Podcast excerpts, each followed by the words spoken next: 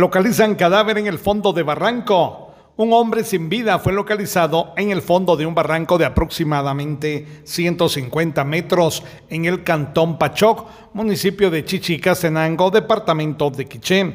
Bomberos municipales departamentales cubrieron la emergencia.